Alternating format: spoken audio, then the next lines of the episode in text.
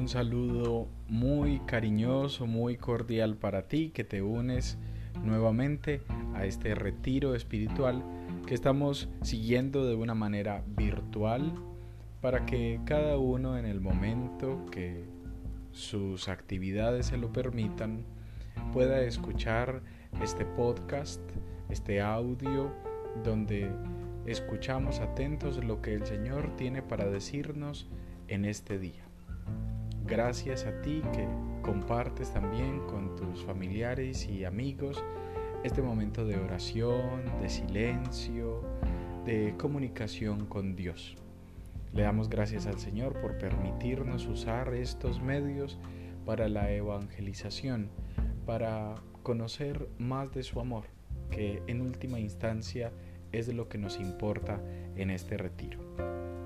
El día anterior habíamos hablado acerca de algunas imágenes falsas que nos han acompañado a lo largo de la historia. Cuando digo imágenes falsas de Dios no me refiero a cosas que sean totalmente inadmisibles. No hay que satanizarlo, ni más faltaba. Algunas de estas imágenes imprecisas de Dios puede que nos hayan ayudado en algún momento, pero hoy es necesario superarlas. Hoy estamos en un proceso de madurez de la fe, hoy estamos en un proceso de cercanía con la palabra de Dios y a nosotros nos importa muchísimo el Dios de Jesucristo, el Dios misericordioso que nos revela nuestro Señor Jesucristo. Acuérdense que Jesucristo nos lo dice, quien me ve a mí, ve al Padre. Por eso nosotros en Cristo vemos, experimentamos la plenitud de la revelación. Todo lo que nosotros queremos saber de Dios, se lo preguntamos es a Cristo, porque Él sí lo ha visto personalmente, Él sí lo ha visto cara a cara, Él sí que conoce su amor. Y eso es lo que nos ha revelado Jesucristo, eso es lo que nos ha transmitido, el amor misericordioso del Padre. Por tanto, en este día yo quiero que reflexionemos acerca de unas seis o siete imágenes falsas que tenemos de Dios. Algunas imágenes que no nos ayudan mucho para este tiempo presente. Puede que nos hayan ayudado en el pasado y no está mal. Acuérdate que nosotros nada del pasado lo vemos como algo catastrófico, sino que aceptamos esta invitación del Papa Francisco, mirar el pasado con gratitud. Así que algunas de estas imágenes, a medida que yo vaya enunciándolas, puede que tú digas, ay, sí, yo he creído en un Dios de esa manera. Pues bueno, vamos a agradecerlo, pero ya no lo vamos a hacer más. Nos vamos a acercar a aquella imagen que Cristo nos regala del Padre en la parábola del Padre Misericordioso que en otros momentos hemos compartido juntos. Entonces, la primera imagen de la cual quiero hablarte el día de hoy es aquel Dios tapa huecos o tapa agujeros, aquel Dios milagrero que solamente actúa cuando yo le hago una promesa, una manda, una peregrinación. Entonces, ese Dios que actúa en el ser humano de una manera como intervencionista, de una manera milagrera, como también manipulable por nosotros. Algunas personas tienen como una relación económica con Dios, de intercambio, de trueque. Le dicen, Señor, yo voy a peregrinar a tal parte, yo voy a hacerte esta promesa, yo voy a cumplirte esta manda, pero tú me cumples este milagro. Entonces es como una manera de chantajear a Dios y nosotros la oración no la podemos hacer a partir de chantajes, ni más faltaba. Por supuesto que Dios hace milagros, lo hemos visto claramente en nuestra vida, pero normalmente deja que las leyes de la naturaleza sigan su propio curso. Acuérdate lo que reflexionábamos anteriormente, que Dios no viola sus propias leyes. Dios sí promete ayudarnos y por eso nos regala su Hijo Jesucristo, por eso nos regala los sacramentos, por eso nos da su Espíritu, pero nos ahorra la dificultad y limitaciones de la vida humana que a veces ora de una manera imprecisa, de una manera incorrecta y nosotros pues vamos a ir superando poco a poco esto. La segunda imagen que es imprecisa de Dios es un Dios que es contador, como el aparato ese que se pone a la entrada de las empresas para fichar la hora de entrada y de salida. Es un controlador porque lo conoce y lo sabe todo. No, Dios no es así. Incluso uno se encuentra mucho eso en el sacramento de la confesión de personas que piensan que Dios es como una profesora que llena la asistencia de cada día de, los alumnos. Entonces algunas personas piensan que Dios tiene en sus manos una lista de cada domingo y que va haciendo un signo en la casillita eh, donde está tu asistencia. Este domingo sí vino a misa, este domingo no vino a misa. Dios no es un controlador. Quien cree en un Dios así, monta su relación con Él desde la ley. Es como el fariseo que cumple la Torá, pero nunca entonces podrá sentir cariño de Dios, nunca podrá sentir su amor, sino que solamente sentirá la frialdad de cumplir sus leyes. Y Dios, más que un legislador, es un papá. Cuando a nosotros nos hablan del juicio final, pensamos que ante nosotros se va a presentar como un juez de la República. Pero resulta que el juez de cualquiera de nuestros países no ama a quien juzga y por supuesto que a nosotros mi Dios nos va a juzgar, pero como lo ha dicho San Juan de la Cruz, al final de la vida nos juzgarán en el amor. Y quien nos hará el juicio es una persona que nos ama, que nos ama más que nuestro papá o nuestra mamá. La tercera imagen que no nos ayuda mucho y es muy parecida a, y seguramente emana de este Dios de legislador es aquel Dios castigador que premia a los buenos y castiga a los malos. Entonces, nosotros esta imagen es de las que más presente tenemos en nuestra vida, porque como así nos criaron a nosotros. Cuando estábamos pequeños, nuestros papás nos decían, si apruebas el año, si ganas tu año escolar, entonces te voy a regalar una bicicleta. Pero si pierdes tus materias, te voy a castigar. Y nosotros pensamos que así es Dios con respecto ya a la vida humana.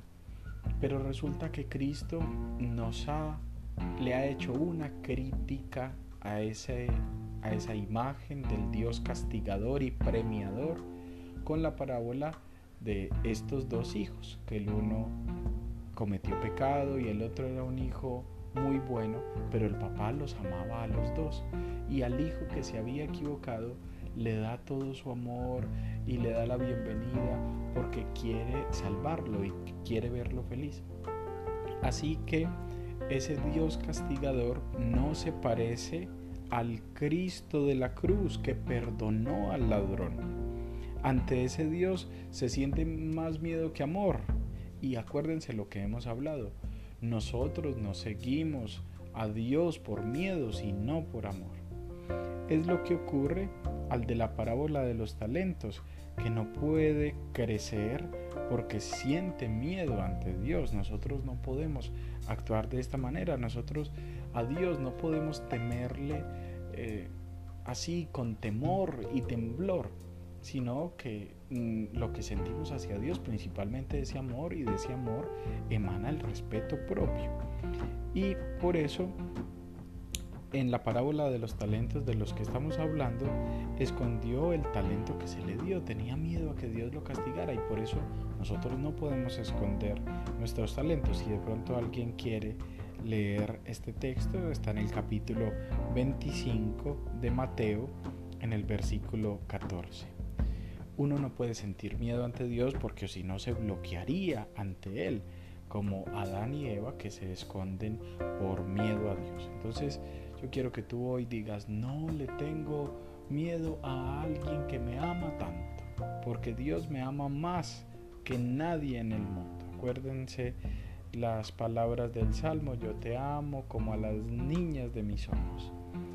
Aquel, eh, aquella imagen de la que les hablaba ahorita, Jesucristo que perdonó al ladrón y le dijo, hoy estarás conmigo en el paraíso, es que yo te amo, es que yo quiero tu salvación. La cuarta imagen de la que quiero hablarles es una muy frecuente. Es de un Dios que ya no tiene novedad para mí. Es como una película ya conocida, ya vista, que nunca puede sorprenderme porque ya sé su final. Es un Dios memorizado pero nunca experimentado. No le dejo que me sorprenda. Y esto es importante porque es que Dios todo lo hace nuevo. La vida no es cíclica, la vida es novedosa. El Señor todo lo crea como si estuviera empezando de cero, porque el Señor todo lo hace nuevo. Crea milagros de la nada. Ante ese Dios solemos usar el nombre de Dios en vano. Usamos el templo y lo religioso para nuestro propio provecho personal. Manipulamos a Dios pero no nos dejamos tocar por Él. No dejamos que Dios entre en el templo verdadero que es nuestro propio cuerpo. Entonces hay que dejar entrar a Dios. Acuérdense que nosotros no vamos al templo como un lugar de encuentro, como si Dios estuviera allá, sino que Dios entra en nuestra vida para que la misa no termine cuando el Padre nos dé la bendición, sino para que la misa se continúe a lo largo de toda nuestra vida, haciéndonos conscientes de que el Cristo que acaba de entrar a mi vida nunca me abandona. La quinta imagen es también frecuente, es la de un Dios que nos pide constantemente obras como si nos estuviera diciendo obras son amores y no buenas razones, como si nos midiera por las obras. Frente a ese Dios surge el activista ante Dios. Acuérdense ustedes, Marta, Marta, ¿por qué te afanas? Como uno eh, que tiende a creer que al fin de nuestra vida se nos va a pedir cuenta de lo que hacemos más de lo que somos. Yo quiero en este punto contar una historia que a mí me ha ayudado muchísimo. Eh, no sé si ya se las he contado, pero es de unos compañeros míos en el África que vivieron un, un momento bonito después de algo triste. Resulta que escucharon algún escándalo a mitad de la noche y cuando salieron vieron a un eh, muchacho amarrado a un árbol. Y cuando ellos estaban acercando, alguien gritó, miren, ahí llegó la mamá del ladrón. Y todos se acercaron y le abrieron campo a la mamá. Y ella con una voz toda afligida dijo, no es un ladrón, es mi hijo. Entonces esto es importante para que nosotros conozcamos que así mismo Dios nos conoce por lo que somos. Somos sus hijos de sus entrañas y no nos señala a nosotros o por lo menos no nos conoce por nuestro pecado. Ante Él nosotros no aparecemos como, ah, sí, ese el mentiroso, ah, sí, el asesino, ah, sí, ese el ladrón, ah, sí, el, ese el abortista, ah, sí, ese. No, el Señor nos conoce por nuestro nombre y dice, es mi hijo entonces el, Señor no mira nuestros errores o por lo menos no se detiene en ellos, sino que ve la totalidad del ser humano.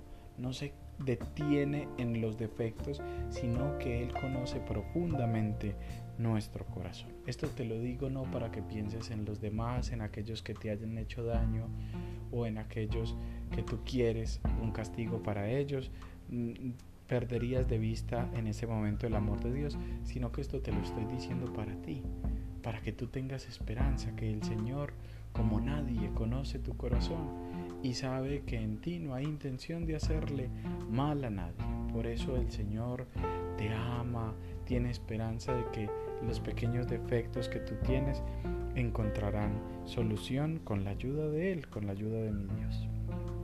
La sexta imagen también es frecuente entre la gente joven y es sentir a Dios como el enemigo de mi libertad. Lo que Dios me pide suele ser lo contrario de lo que me produce placer o felicidad, aunque sea pasajera. Es, es totalmente falso porque hemos escuchado en el Evangelio claramente que Dios quiere nuestra felicidad. Lo que pasa es que para la felicidad a veces hay que pasar por momentos difíciles. Así es la vida humana. Como un Dios, algunas personas creen en eso, un Dios antifelicidad que solo busca que me acomode a un código preestablecido Siempre que pienso en él se me viene a la mente palabras como no se puede, no es lícito, no es correcto, no está bien. Son todos ese montón de personas que piensan que, que a mi Dios no le gusta nada de lo que yo hago. Dios se me convierte en un inmenso código de prohibiciones, como los diez mandamientos, la mayoría empiezan por la palabra no. No matarás, no mentirás, no cometerás adulterio. Bueno, entonces vemos a un Dios así como, como el de muchas prohibiciones que van en contra de mi felicidad sexual, afectiva, de mi personalidad, de mis relaciones, de mi independencia. Al fin siento una contradicción entre la libertad que Dios me dio y el uso de ella. Y para eso pues ya tenemos todo un capítulo que habla de la libertad que Dios nos ha otorgado, que es una oportunidad para que nosotros descubramos el camino correcto que es Cristo. Acuérdense, yo soy el camino. El Señor quiere nuestra felicidad. Nunca lo vayas a entender como ese Dios de prohibiciones, entiéndelo como el Dios que te acompaña en el camino. Otra imagen típica de Dios es aquella que quiere que se quiere presentar ante él como perfecto, como limpio, como sin mancha, sin tachadura, eh, que no acepta hierba eh, mala, eh, que, que, Dios la, la asume, que no entiende que Cristo ha venido a buscar a los pecadores. Entonces algunas personas se han detenido mucho en eso, en decir, no, no, no, tenemos que ser perfectos para presentarnos ante Dios. Y eso es querer ser como Dios, porque es que el único perfecto es Dios y no vemos que mi Dios tiene preferencia por la oveja perdida, por la oveja que, tiene errores. Él, él viene en búsqueda de nosotros. Entonces no pienses en un Dios que te rechaza. Antes considera que hay un Dios que te busca.